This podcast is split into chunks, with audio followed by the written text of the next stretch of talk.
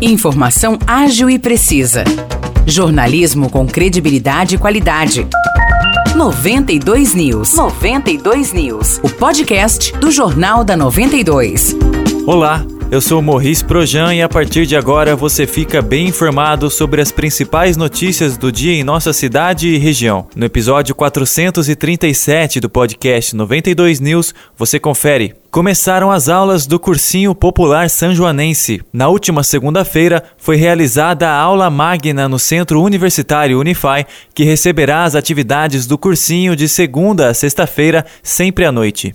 Diversas autoridades estiveram presentes, entre elas a prefeita Terezinha, a diretora de educação Heloísa Matiello, além de professores e representantes da Unify, da Unesp, do Instituto Federal e da Academia de Letras. Todas essas instituições estão envolvidas na realização do cursinho. No total, 73 alunos estão matriculados. Durante a aula inaugural, o reitor da Unify, professor Dr. Marco Aurélio Ferreira, anunciou 20 bolsas de estudo de 100% de desconto, uma para cada curso da instituição, inclusive uma exclusiva para o curso de medicina.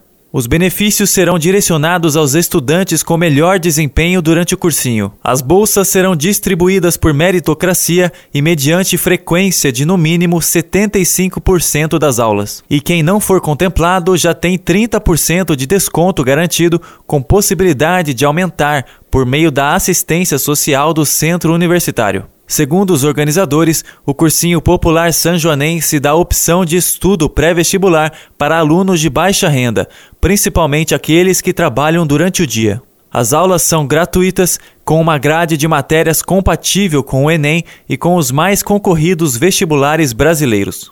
Além da Unify, que vai sediar as aulas em seu campus, o cursinho popular também tem o apoio da Unesp, que vai cooperar com o material escolar, da Academia de Letras e do Instituto Federal. Todas as entidades envolvidas possuem professores participando do projeto. A Prefeitura de São João da Boa Vista abriu ontem as inscrições para a concessão das barracas no cemitério para comerciantes no Dia das Mães. Os interessados deverão solicitar a permissão comparecendo ao cemitério municipal das 7 até as 11 horas da manhã ou da 1 até as 5 horas da tarde até a próxima sexta-feira. Poderão se inscrever comerciantes estabelecidos em São João da Boa Vista, comerciantes cadastrados na Prefeitura Municipal, comerciantes eventuais, que são os de fora de São João, e também entidades beneficentes.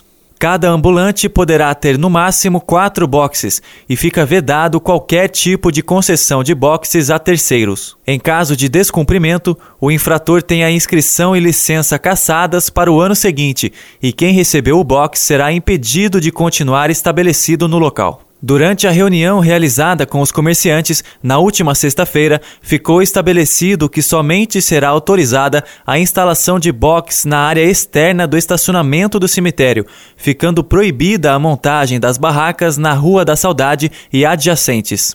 A taxa para os comerciantes eventuais será fixada de acordo com a quantidade de boxes solicitados. Os que já possuem lojas abertas ou barracas nas feiras livres terão até quatro boxes gratuitos e, a partir do quinto, deverão pagar taxas à parte.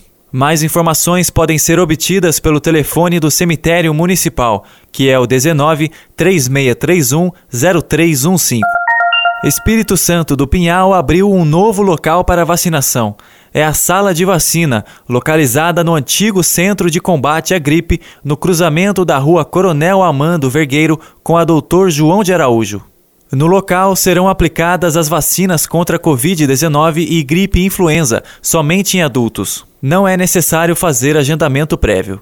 O horário de atendimento é de segunda a sexta-feira, das nove da manhã até as quatro horas da tarde, e aos sábados, das sete da manhã até a uma hora da tarde. Já as crianças pinhalenses seguem recebendo os imunizantes nas unidades de saúde mediante atendimento. Vale lembrar que podem se imunizar contra a influenza crianças de 6 meses a 5 anos de idade, idosos com mais de 60 anos e profissionais de saúde. Já contra a Covid-19, a vacinação está disponível para crianças acima de 5 anos. Os destaques de hoje ficam por aqui.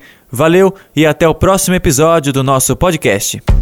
Para mais notícias de São João da Boa Vista e região, acesse 92fm São João.com.br ou siga 92fm São João nas redes sociais. 92